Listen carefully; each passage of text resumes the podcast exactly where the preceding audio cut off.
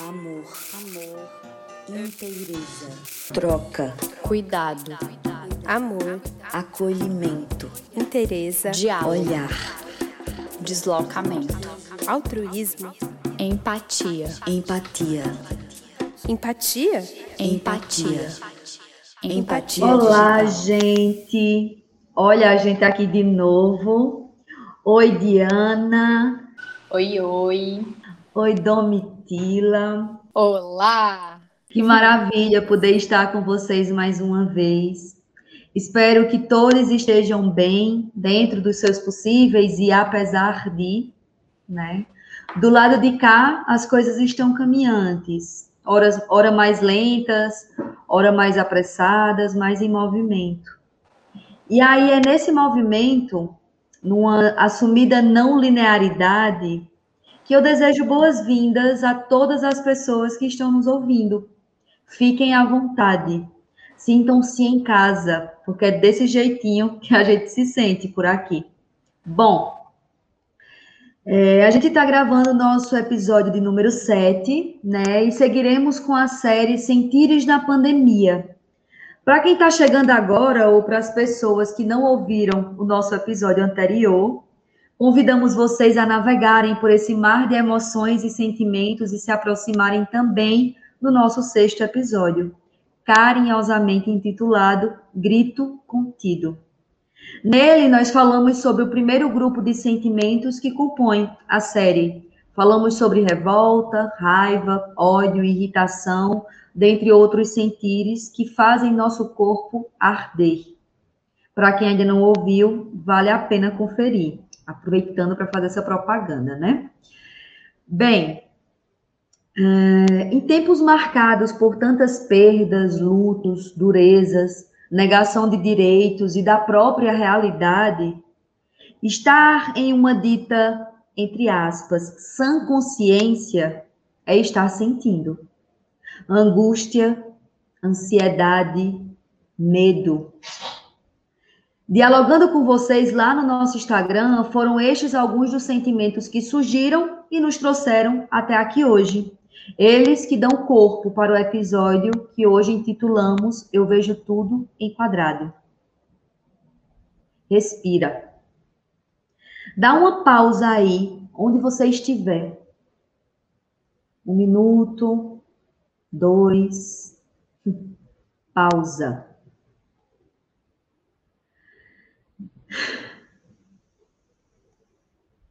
Nós temos lutado pelo direito ao respiro. Poder parar e sentir parece quase impossível, ou para muita gente parece ser um grande desafio e requer coragem. Já pensou se abrirmos espaço para os nossos medos, nossas angústias e uma das mais temidas e recorrentes, a dita ansiedade? Aliás, o que é que a gente está chamando de ansiedade? O que é que ela comunica? São muitas as questões que pairam por aqui, né? E aí não tem como é, não desejar ampliar o diálogo, abrir, começar, abrir a, a roda, né? Então eu gostaria de ouvir vocês, mulheres, Domitila e Diana. Quando falo nesse grupo de sentires e trago a ansiedade como esse meio de comunicação de um corpo pessoa que está vivo e sentindo, o que é que vem para vocês? O que é que vocês pensam a respeito? Boa noite. Bom, tem muita coisa, né? Trazer a ansiedade, trazer o medo para a roda, para essa conversa aqui.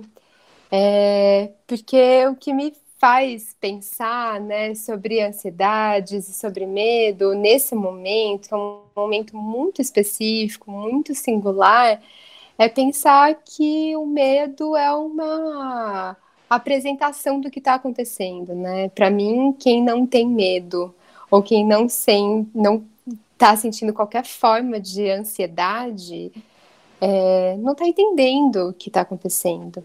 Eu fico pensando que o medo é uma representação do nosso amor, dos nossos afetos, da nossa relação sincera e honesta com a vida, com a nossa vida, com a vida das pessoas que a gente ama. Então, o medo nesse momento, esse medo que é incontornável mesmo nesse momento, para as pessoas que estão atentas e alertas, é uma representação, é um, um simboliza, é uma emoção que simboliza o que a gente está vivendo. Não ter medo agora é não não entender. É, e é, na verdade não é não entender, né? Porque isso não é uma questão de escolher. É uma questão de negligenciar. É uma questão de, de fato, se ausentar, se isentar do que a gente está vivendo. Então, para mim, o medo, essa emoção agora, ela é incontornável porque ela diz respeito a uma estar alerta para a vida. E é óbvio que numa, numa escala complicada, ela essa emoção também complica o nosso cotidiano, os nossos afazeres, a nossa relação com a gente e com as pessoas também que a gente convive, né? E aí eu acho que entra num outro debate, e aí, que é essa, esse escalonamento, né, dessa emoção, essa relação que é realmente é, complicada de ser vivida, porque em alguma medida o medo é uma proteção, o medo é uma apresentação mesmo. E aí eu não sei se a gente, né, eu queria escutar a Di também como ela, como ela é uhum. chamada para essa conversa, se a, se, se a gente já propõe um, uma reflexão sobre esse medo escalonado, ou se a gente né, tem uma, uma camada mais superficial ainda sobre essa emoção que é incontornável, no meu entendimento, é incontornável. Uhum. Oi, oi, minha gente. Bom dia, boa tarde, boa noite. É, bom, eu quero começar dizendo que quando Camis fez essa pausa, né? Aí ela pausou mesmo. Eu chega, dei uma leve derretida aqui na cadeira, porque Nossa. É, esse é o tipo de, de convite que a gente não tem escutado, né? Que a gente não tem visto por aí, pelo contrário. Eu acho que esses, é, esses tempos todos, de uma maneira geral, que a gente já vem vivendo há alguns anos, eles têm nos tirado um pouco dessa experiência de pausar, né? E especialmente nesses últimos tempos do, dos mais recentes, né, nesse contexto da pandemia. É muito, tem sido muito difícil pausar, tem sido muito difícil a gente pausar não só no sentido do corpo, né, mas do interno do corpo. É, muitas vezes a gente está parada, mas está ali com a cabeça a mil, né, com o pensamento é, muito acelerado. E eu acho que os sentimentos que a gente está trazendo aqui para esse para esse nosso grupo 2, né? Eu vejo tudo enquadrado, diferentemente do, do, do grito contido lá do episódio 1 um dessa série, né? É, onde a gente viu raiva, revolta, aqueles sentimentos de queimação, né? De um papoco quase, né? Aquela coisa bem e o, os, os sentimentos que a gente está trazendo agora, ansiedade, medo, angústia, eu acho que eles provocam outras ebulições aí no nosso corpo, mas ainda é dessa ordem de uma ebulição, né? É o não caber, o não estar nesse nesse momento presente, que eu acho que a pausa ela ela nos convida a isso, né? Então, eu particularmente, e acredito que vocês também, porque com trocas com outras psicólogas que atendem na clínica, eu, eu escuto muito isso chegando, né? O quanto as pessoas levam a ansiedade como é, essa, essa queixa, né? A angústia. E eu acho que tem muita coisa para a gente pensar aí, né? A gente pode falar sobre esses sentidos na pandemia, né? O sentir esses esse, essas coisas que a gente nomeia de ansiedade, ou de angústia, ou de medo, nesse contexto da pandemia, mas eu acho que isso é algo é, que a gente já vem vivendo há um tempo. Né? Isso não, a pandemia não inaugura é, alguns desses sentimentos de é, esses que a gente está trazendo aqui nessa série, que a gente vai trazer ainda no outro episódio. Mas ela revela algumas outras faces, talvez, desses sentimentos, né? Ela revela algumas outras experimentações. Eu gosto muito quando é, no episódio passado a Domi trouxe também essa ideia de quem não está sentindo a raiva, o ódio, não está entendendo. E hoje ela trouxe de novo, né? Quem não está sentindo o medo não está entendendo. E é muito bom a gente pensar é, nessa perspectiva, acho muito interessante, curioso pensar essa perspectiva de quando não se sente, não se entende, né? É que, na verdade, talvez esse processo de, de sentir, é, de deixar as coisas passarem por nós, né, no, no, no, sentido de permitir que elas estejam, é a gente entender um pouco do que a gente é, do que a gente sente, do que a gente é enquanto pessoa, enquanto gente, do que a gente é enquanto grupo, né? E também gosto muito, Domi, dessa perspectiva do sentir é se proteger, porque quando a gente se entende, a gente sabe um pouco o que fazer com tudo isso. Porém, esses talvez para mim eu percebo como sentimentos mais difíceis de se entender, porque é aquele tipo de sentimento que a gente não é, é quase para mim uma falta de ar. A ansiedade, a angústia e o medo me dá muito essa sensação de falta de ar. E a gente não quer entender nada quando a gente está com falta de ar, a gente só quer respirar, só quer essa pausa, né, para respirar. Então, acho que tem, tem muito caldo aí para a gente mexer nessa história. Pois é, pois é, é, também acho. Eu fiquei lembrando aqui de uma história que eu adoro contar, que é de uma amiga minha que ela teve um bebê, um menino. E ela hum, tinha um interesse enorme que esse menino virasse um, um moço corajoso. E aí, para ele, para ele virar corajoso, para ele se tornar um homem corajoso, ela resolveu que ela não ia ensinar a palavra medo para ele. Então ela evitava essa palavra medo e tal. E aí, num determinado momento da vida, ele já grandinho, uns quatro anos mais ou menos, assim, eles estavam na cozinha, só os dois, e ele tinha deixado alguns brinquedos lá no, no quintal. E ele perguntou pela bola, o brinquedo, qualquer coisa que ele tinha deixado, estava perdido, estava procurando, e ela falou: Ah, filho, tá lá no, no quintal. E já estava meio escuro, era umas seis horas da tarde, mais ou menos assim, e ele foi para buscar esse brinquedo. No que ele foi, ele voltou, deu um bate-volta, assim. Isso aí chegou correndo, assim, e falou: Mamãe, mamãe, fiquei com vergonha do escuro porque ele não sabia a palavra medo, ele não tinha escutado essa palavra medo, mas não significa, em instância alguma da nossa vida, que a gente não vai sentir essa, minimamente, né, essas sensações que o medo provoca. E a gente conversar sobre o medo, de fato, é o que faz a gente tornar corajosos e corajosas, né? É a gente enfrentar a travessia, né? E não necessariamente a gente evitar a travessia ou atravessar sem medo, né? Ele podia entender que ele podia buscar e enfrentar o escuro e dar conta disso com ela, acendendo a luz de alguma maneira, e daqui a pouco ele conseguisse é, fazer essa atividade sozinho, né? E é uma história muito engraçada, né, e bonitinha, mas ela diz muito sobre a importância da gente conversar sobre essa emoção, né? Porque ela vai virando um grande fantasma. Enorme fantasma e a gente não dá conta de falar sobre o que que provoca essa falta de ar na gente, é, quando a gente está vulnerável, quando a gente está exposto, quando a gente está né, sem, sem chão, assim, é a gente se envergonhar, né? Assim como ele, se envergonhar da emoção que a gente A gente quer se esconder, né? Quando a gente está uhum. com vergonha.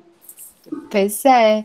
Então, eu acho uma emoção complicada também, o medo, a ansiedade, até porque as, as reações corporais, né, fisiológicas e corpóreas, elas são complicadas, né? Elas elas dão essa sensação de vulnerabilidade enorme mesmo, e dá vontade de ficar na cama, prostrada, embaixo da coberta, em posição fetal, né? Sem fazer nada e sem se colocar a cara ao sol. E, e eu não acho que sair dessa posição ela é, é uma tarefa simples ou fácil, né? Ela é extremamente exigente. E a gente está falando de muitos medos, né? De muitas ordens aqui, vai, vai juntando um tanto aqui. Mas acaba sendo que é uma emoção que assola a gente em diferentes situações mesmo, né? E, e a gente, como psicólogas clínicas, né? A gente também vem enfrentando medo, vários medos. E desde que, né, estamos aí numa, numa, numa presidência horrorosa, a gente tem enfrentado o medo, que foi que Diana falou, né? Antes mesmo da pandemia chegar. E aí a pandemia piora, e piora tudo. A gente fica com medo de fazer atividades que eram extremamente, assim, diárias, cotidianas, basais, ir na padaria, ir ao mercado. Gente, imagina, né? Então, assim, isso vai virando um cotidiano de pessoas que, que vivem o medo nas suas facetas mais complicadas, é, num, num, num, estado muito grande né, de sofrimento psíquico, de estados de pânico, de fobias enormes, né, de encontrar pessoas e ir para lugares públicos, que a gente está vivendo que é isso também no nosso cotidiano, de ter medo de tocar nas coisas e ter que lavar a mão várias vezes, imagina, isso são todos comportamentos de pessoas que vivem em estados de sofrimento psíquico sérios muito sérios. E a gente está experimentando disso. E a gente também está lidando com isso, com casos que, que são trazidos para a gente, no, das pessoas que a gente acompanha, com as pessoas com quem a gente está. E isso vai dando uma dimensão muito grandiosa e muito singular de, desse grupo de emoções, né? Sim, sim. É, é, muito, é muito eu fico pensando várias coisas quando eu penso nos sentires na pandemia e a cada grupo novo que surge, né? Novas questões surgem e é muito interessante porque entre o intervalo de um episódio e outro, nós estamos pulsando e vivendo. Então, os sentires na pandemia que se tornam esse grupo de sentimentos sobre os quais a gente está falando, né?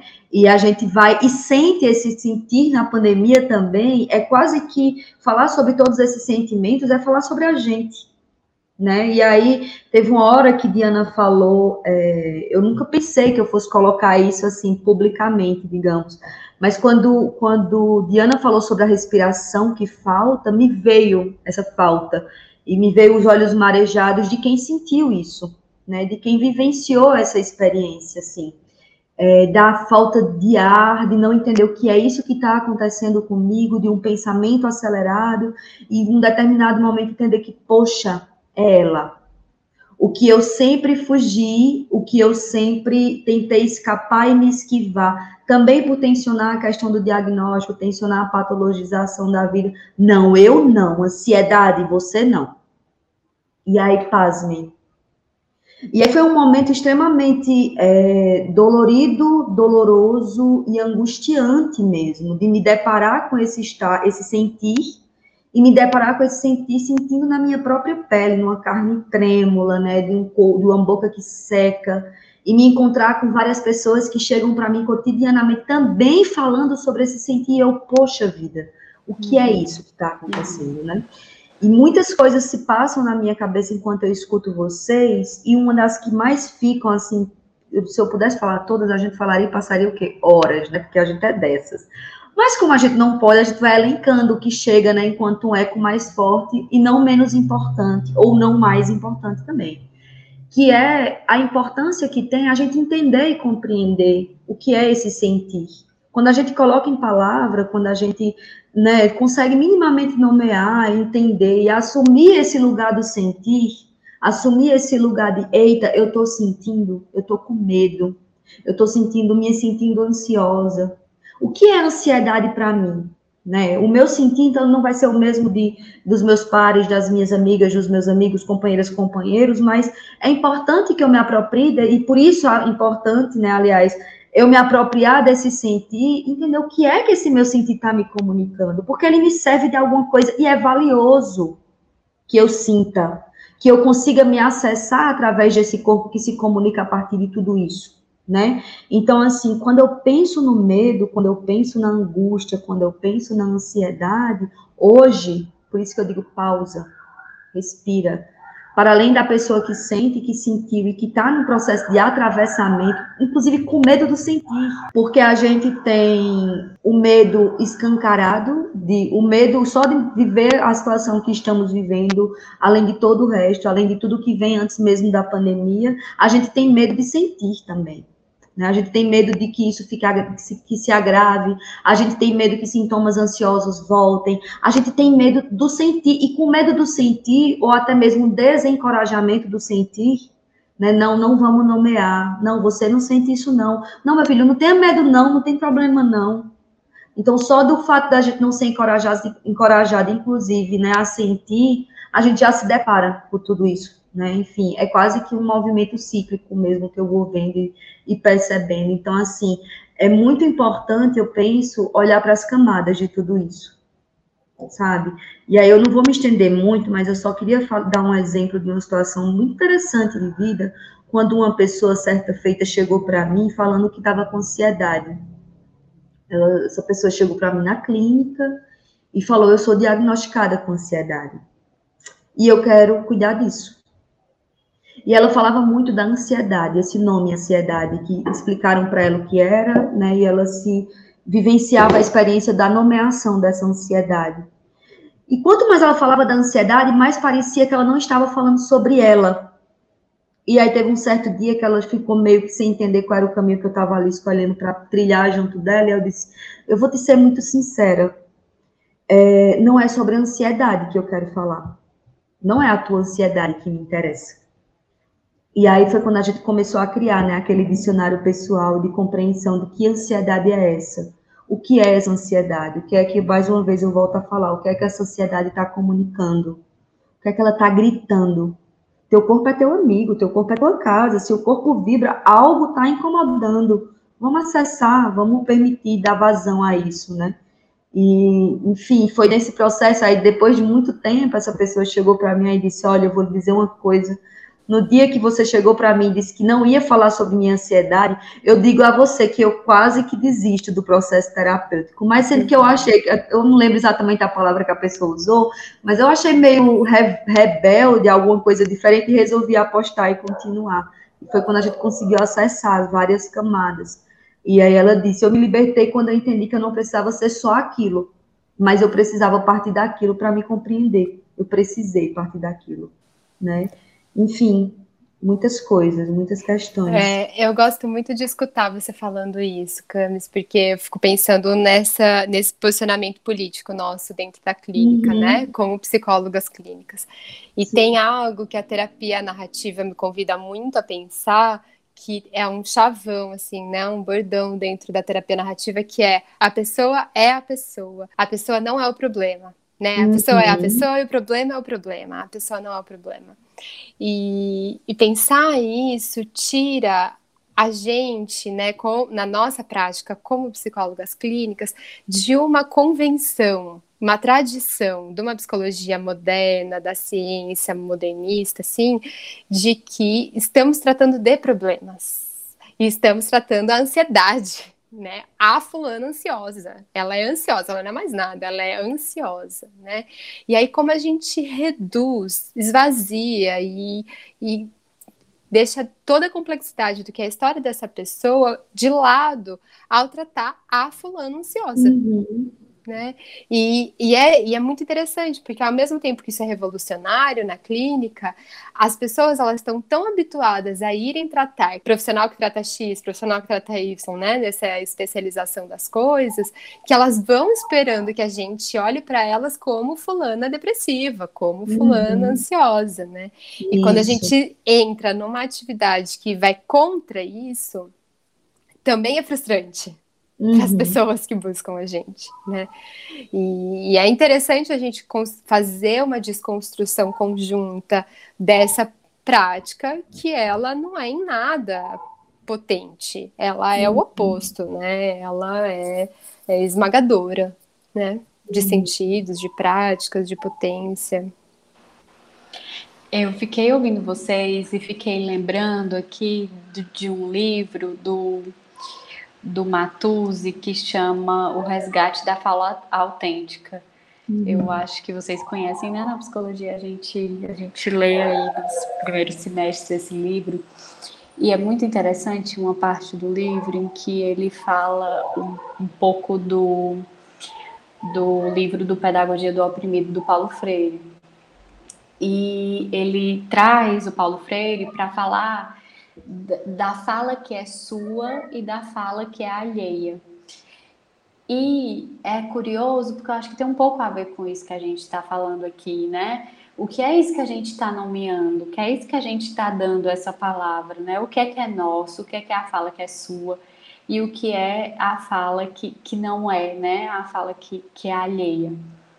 E aí eu queria pedir licença para ler um, um, trecho assim do, do, livro, quando ele vai explicar, né, o Matuzzi vai usar um pouco aí as palavras do, do os conceitos do Paulo Freire para falar dessa palavra sua e da palavra alheia. E ele diz que a primeira caracterização dessa palavra que não é sua, que não é própria, é que ela não está sendo expressão, objetivação, problematização da sua experiência de seus temas geradores. E aí, consequentemente, ela também não é um posicionamento face a isso que você vive, né? Que vai representar um desdobramento em termos de ação ou de novas experiências. E aí ele fala é, dessa, diz que o Paulo Freire traz da experiência popular, né? Que o Matus coloca que levar adiante essa experiência popular é indissociável de um dizê-la, né? É uma ação em torno dela. Então, eu acho que essa, essa questão da fala que é sua e da fala que é alheia, ela é muito importante para a gente pensar o que é, que é isso que a gente sente, afinal, né? O que é, quais são as, os nossos pontos no meio de tudo isso, né? O que é que a gente está nomeando de ansiedade, o que é que a gente está nomeando de angústia, o que é que isso significa para a gente, para a nossa própria experiência, né? O que é que a gente, o que é que é fala nossa, né? O que é que é a palavra nossa. E é, eu acho muito, muito importante, porque a gente vem construindo é, supostos caminhos de onde a gente deve chegar, do que, que a gente quer, pode fazer para onde a gente, até a gente chegar onde a gente deseja. E o que a gente deseja está tudo muito igual, as pessoas estão desejando coisas muito parecidas, palavras alheias, né? Eu desejo felicidade, eu desejo paz, né?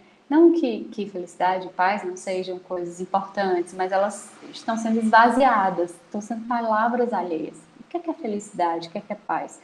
Porque, veja, um pouco do que a gente está sentindo, ou tudo que a gente está sentindo, fala sobre o que, o que é a humanidade, né? A humanidade é isso aí, é essa desgraça isso. toda e essa maravilha toda também, né? uhum. né? Então, o sentir é tudo isso. E a angústia, de alguma forma, eu não estou dizendo que é bom sentir, mas é importante, né? Pelo uhum. menos de um, de um, ponto de vista, inclusive, da, da própria psicologia, assim, como é importante a gente olhar para essa angústia, a gente sentir uhum. a angústia, o quanto essa angústia ela é mobilizadora, né? E aí a angústia aqui no sentido de tá, esse não caber para a gente encontrar, encontrar a palavra nossa, né? A partir desse movimento de, de não estar tá cabendo, do descabido do hum. mundo, né? E já pegando o gancho daqui para outra questão que eu queria trazer, acredito ser bem importante para a gente dialogar, tem um outro ponto também, que é a gente atentar para esses sentidos que são coletivos, né? Voltar para uma coletividade, para a gente também não, não correr o sério risco de individualizar, né? De tornar a ansiedade só minha, o medo só meu, a angústia só minha, porque muitas vezes isso cai no lugar de culpabilização de um sentir. Né? E a gente tende a individualizar um processo. Existem pessoas que também são responsáveis nesse momento, por exemplo, da pandemia, por nosso medo, né? Existe um sistema que é responsável por nossa produção de ansiedade. Existe um sistema responsável por nossa angústia. O mesmo sistema que manda que a gente cuide individualmente para a gente voltar a produzir para ele. Então, é muito importante a gente também estar tá nesse processo de deslocamento, né? De acessar o que há de mais singular nos meus sentires e abrir espaço para o que há de mais coletivo também neles. Para que a gente não tome para si tudo, porque também pegar tudo para si pode ser insuportável, né? Angustiante.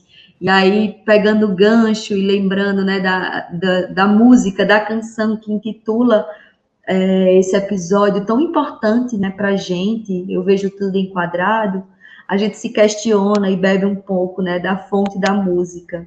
Eu ando pelo mundo e meus amigos, cadê? Minha alegria, meu cansaço, meu amor, cadê você? Eu acordei, não tem ninguém ao lado. Pela janela do, car do quarto, pela janela do carro, pela tela, pela janela, quem é ela? Quem é ela? Eu vejo tudo enquadrado. Remoto controle. Estamos enquadradas, né? Nos vemos em telas e por telas, não há toque, o abraço, esse artigo raro, não há. Onde é que estão minhas amigas? Onde é que estão os meus e as minhas pareias? É, como estão? A gente se pergunta. E aí tem sido comum sentir a angústia e o medo diante de uma realidade que conhecemos há cerca de um ano e quatro meses e que transformou nossas vidas. Sentimos as incontáveis versões desses sentimentos e eles, não raras vezes, parecem tomar conta dos nossos dias. Nos encontros que eu vivencio na clínica, é comum as pessoas falarem que se sentem paralisadas, sem desejo e sem a velha e hoje sofrida esperança. E aí, mulheres maravilhosas, é, eu gostaria muito de saber como é que tem sido o encontro de vocês com todos esses sentires. Ai, eu, eu, eu adoro essa eu adoro a Adriana Calcanhoto, né, minha gente? Que mulher maravilhosa. Aliás, nós temos uma história com a Adriana Calcanhoto, né? Nós três. Temos. Não, agora, o nível de pretensão de nós temos uma história com a Adriana Calcanhoto. Ficou altíssimo. Ou, ou, temos uma não história, né? Fica não, e assim, a Adriana Calcanhoto nunca soube da nossa existência, né? Mas a história que mas ainda pode saber, né? Alô, Adriana, corre aqui.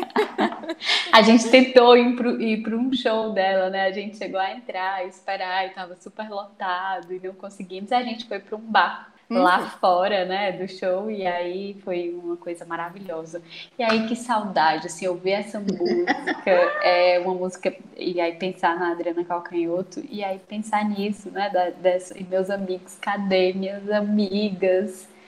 Minha alegria, né, que saudade, assim, eu me encontro com esse sentimento aí, me encontro com esses sentimentos na clínica, né, do que eu escuto, me encontro com esses sentimentos do que as minhas amigas, meus amigos, meus familiares me dizem. É, no primeiro ano da pandemia, né, no momento lá de 2020, eu teve um momento que eu fiquei com os meus pais na mesma casa.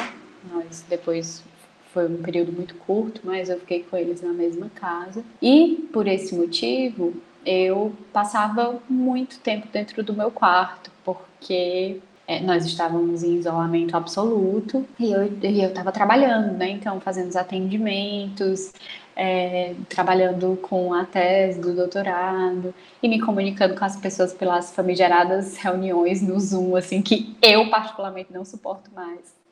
E aí eu comecei a não dormir. Eu passei a ter insônia. Uma insônia seríssima, assim, de não dormir mesmo. E eu não entendia porque eu não estava dormindo. Não acredita? Eu fiquei assim, por que, que eu não estou dormindo? Assim, o que está acontecendo? Uma pandemia rolando, eu angustiadíssima com essa pandemia.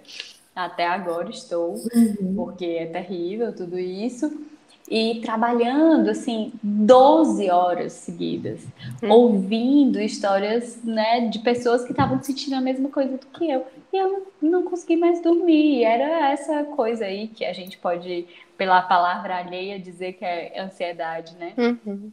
Pela minha palavra, eu não estava cabendo em mim. Eu me vi, foi quando eu me vi nesse encontro com essa palavra descabida. Eu estava completamente descabida. Uhum. Nesse mundo de telas, janelas, nesse mundo enquadrado, né? E nesse mundo onde eu não cabia, não, não caibo ainda, né? O corpo ele não está dando conta de estar tá presente muitas vezes. Por uhum. isso que esse respirar, essa pausa é tão importante. Ao mesmo tempo, sentir tudo isso também me colocou no lugar de experienciar tudo isso. Tudo isso que eu também, assim como você, Camis, é, é, neguei muitas vezes, né, a possibilidade de entrar em contato com esse tipo de sentimento. E foi muito importante para mim, porque a realidade está aqui, né? Tá dada, é isso, é, é, é isso aqui que a gente está vivendo, né? E aí negar essa angústia, essa ansiedade, essa insônia, esse desespero, é a gente é, fugir para um lugar que particularmente eu acho que não é muito interessante. Então, eu tenho me encontrado assim. E tenho respirado, tenho descoberto coisas é, sobre mim tenho quando eu particularmente quando a ansiedade chega agora, quando falta esse ar um pouco, eu gosto quando Ailton Krenak diz, né, para a gente empurrar as nuvens, né, quando elas estiverem baixas, isso é muito abstrato, mas é muito importante. E eu gosto, eu, eu tenho dançado, eu tenho descoberto a dança e é um babado, inclusive eu tenho uma playlist maravilhosa que eu criei toda pra Olha a indicação de hoje. Não é, gente? Eu entendi. Compartilha aí. E choro, né? Eu acho que as lágrimas são lugares, é, é, são, são é, águas que nos levam adiante, né? Que faz a gente tocar o barco.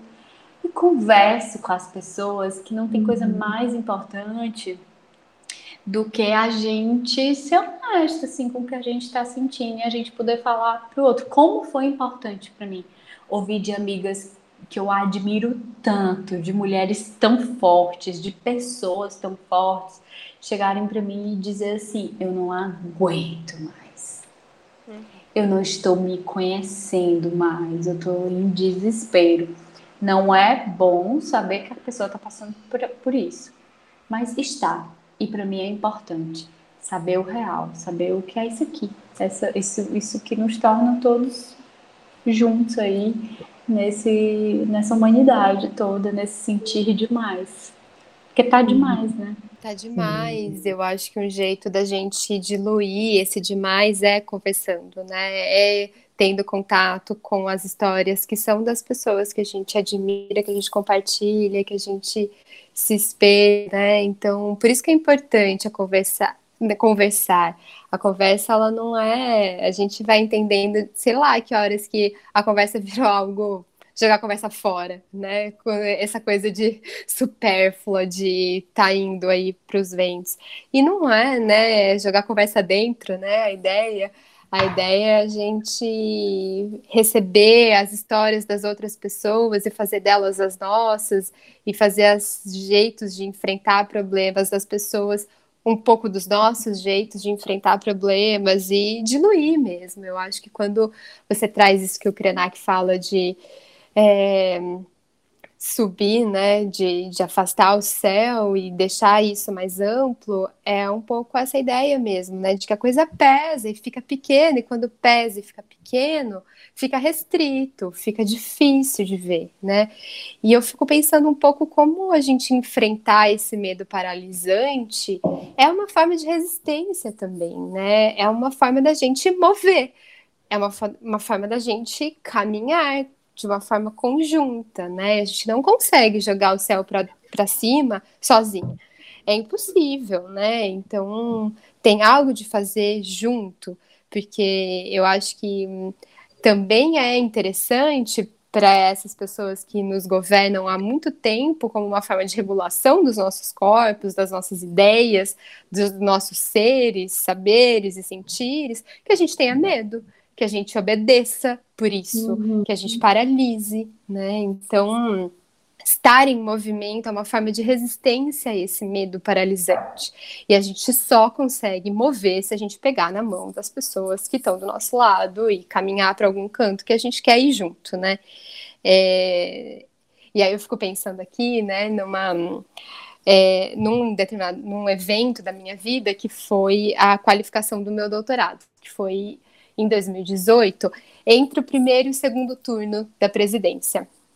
da, das eleições Nossa. da presidência, né? Então foi dia 22 de outubro é, a minha qualificação. E na minha banca estava presente a Vera Paiva. Vera Paiva, ela é uma psicóloga do Instituto de Psicologia da USP de São Paulo e ela trabalhou a vida inteira com HIV AIDS e ela é filha de Rubens Paiva, irmã de Marcelo Rubens Paiva, né? Pessoas importantes aí na, da nossa história de resistência, de resistência contra a ditadura, é, de relações com guerrilheiros, inclusive, né? E, enfim, guardam uma história importante de luta para a nossa história política do Brasil. E eu, é, nesse momento, estava extremamente é, aflita e amedrontada e angustiada com o resultado das eleições do segundo turno. E, e aí, Vera Paiva falando, né, nesse momento em que a gente estava juntas na, no meu exame de qualificação, eu estava muito aflita, contando para ela de todas as minhas aflições nesse momento, né? E tinha feito um, um manifesto para ler antes da minha apresentação. E aí ela contou um pouquinho sobre como ela estava vivendo esse momento, né, de possível presidente na, no, nesse cargo.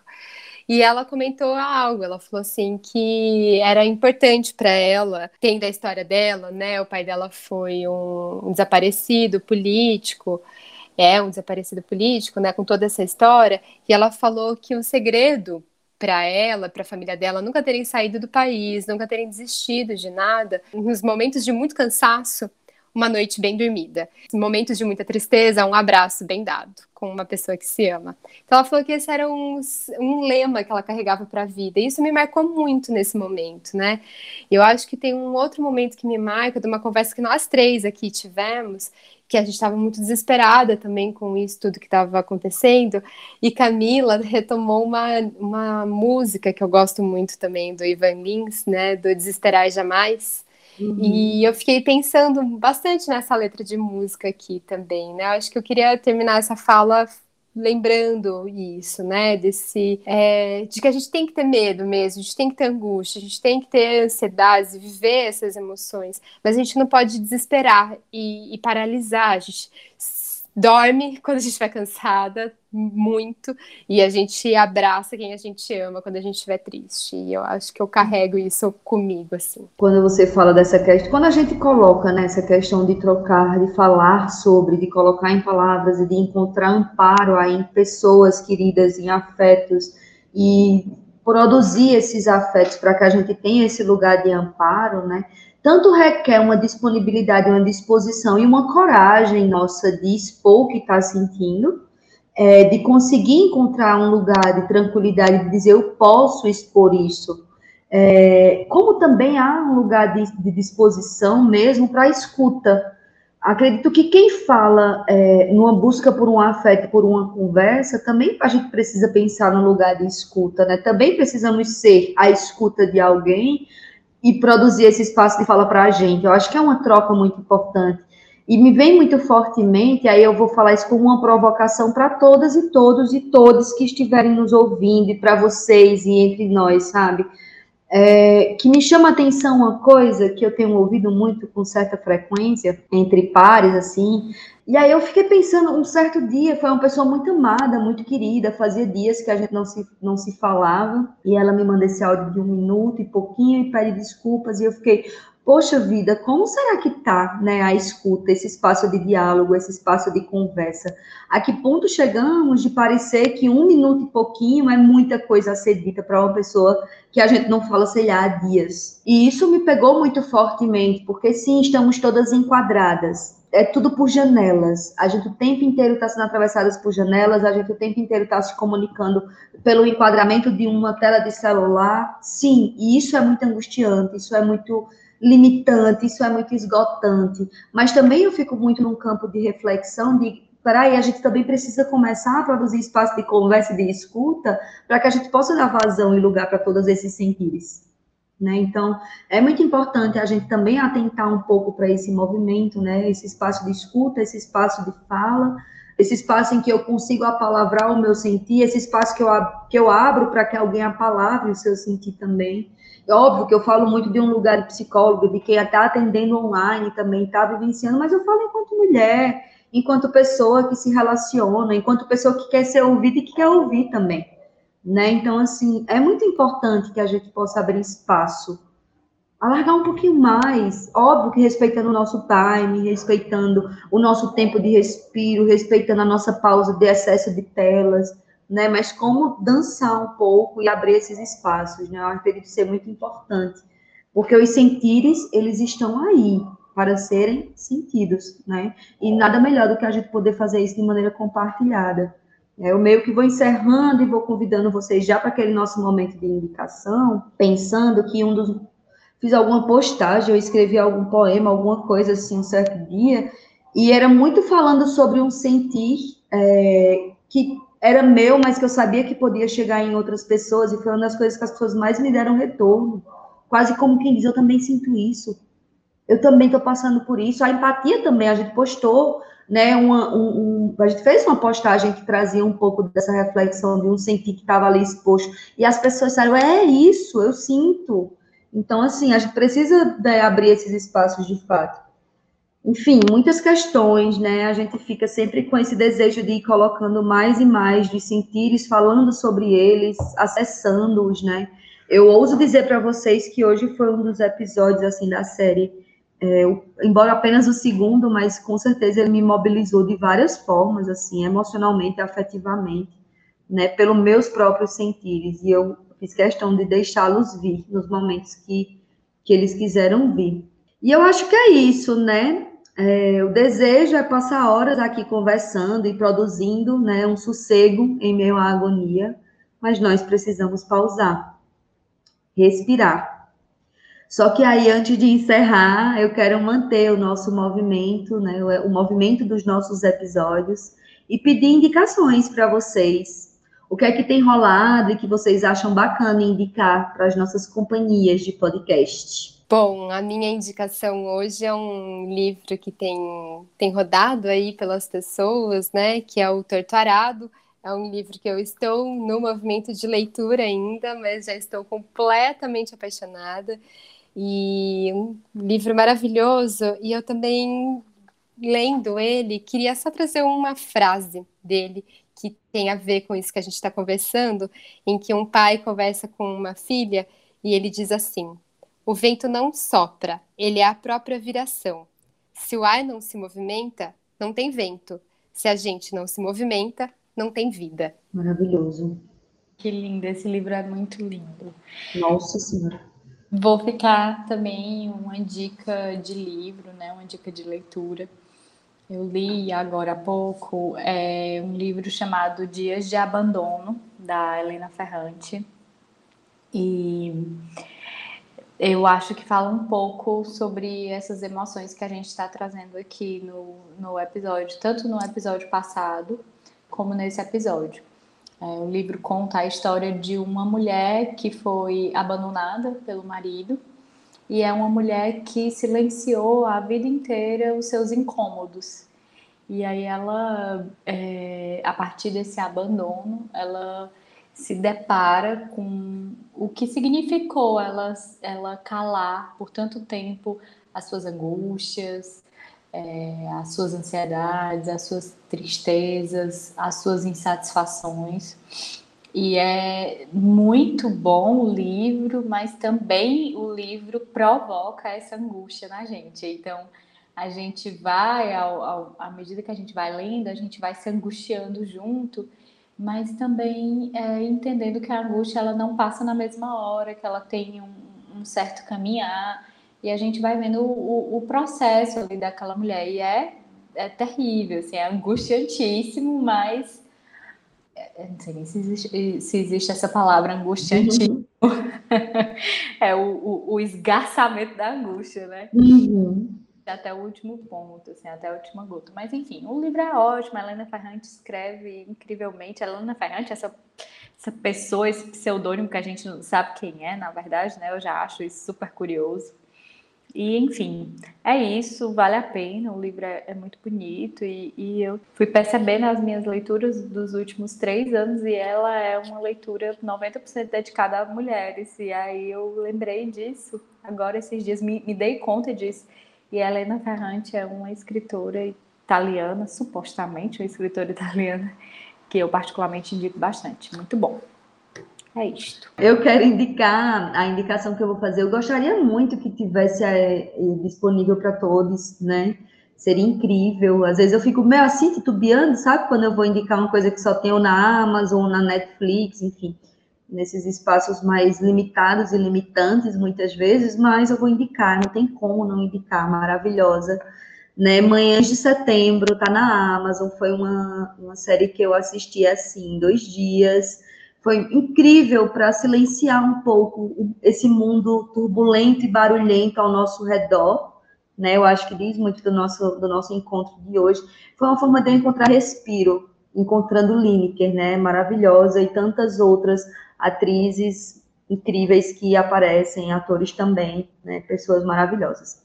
Super indico Manhãs de Setembro para quem quer aí um afago no coração e um, um, um suspiro de esperança também, apesar de todas as dúvidas. Muito, muito lindo, adorei também. Irã, sim, eu achei incrível, inclusive, que os livros que vocês indicam, né, em alguma medida dialogam, Torturado e, e a indicação de Diana, sobre silêncios, né, em algumas medidas, enfim.